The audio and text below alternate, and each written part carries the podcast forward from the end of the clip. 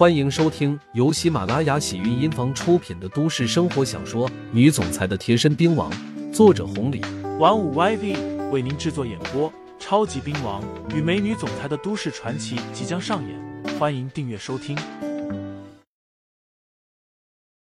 第一百二十三章，眼圈一红，一个大男人。久而久之，咱们也算是认识了。有几次，明总和我提过，在王家待的太不如意了。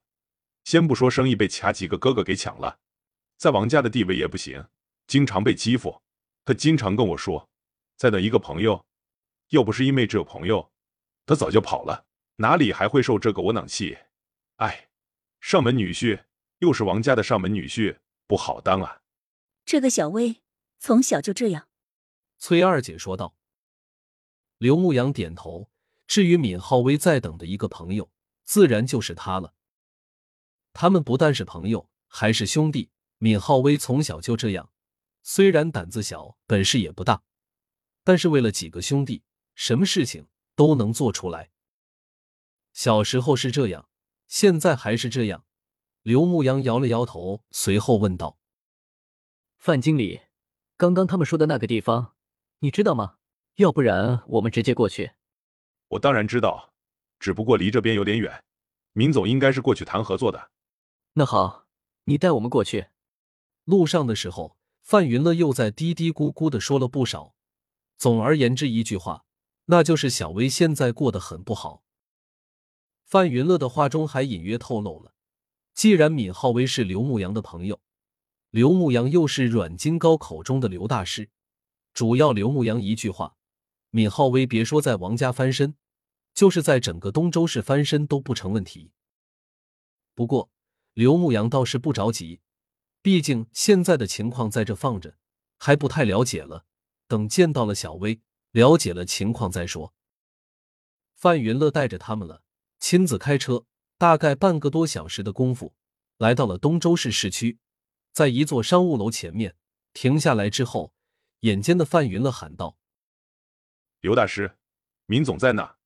刘牧阳和崔二姐看过去，小薇垂头丧气的从里面走了出来，无精打采的，肯定是事情没谈成。更重要的是。原先小薇比柱子胖了不少，小时候就是个小胖子，可是现在一米八的大个头，仅仅只有一百来斤重了，瘦的只剩下了皮包骨那种。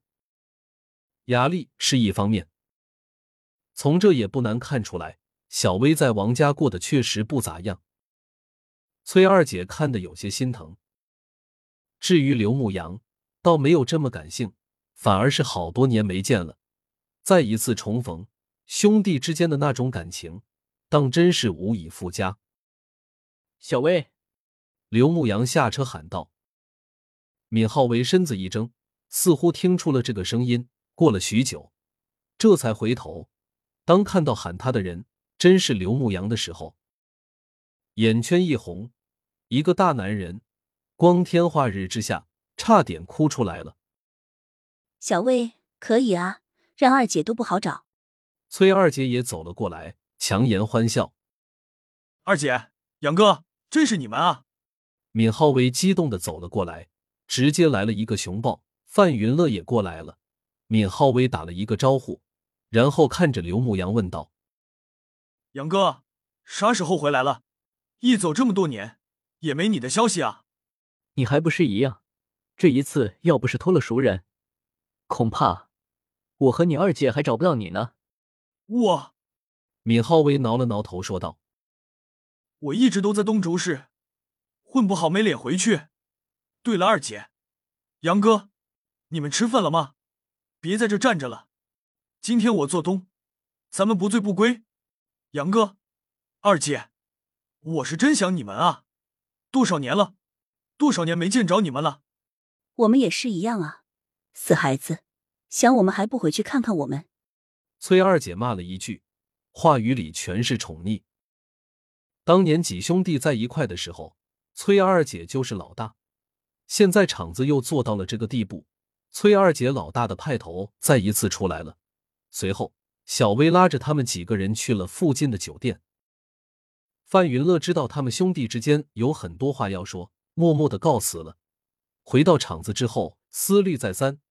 虽说刘牧阳交代了，可是范云乐还是打了一个电话给阮金高身后的阮老，将刘牧阳的行踪告诉了阮老。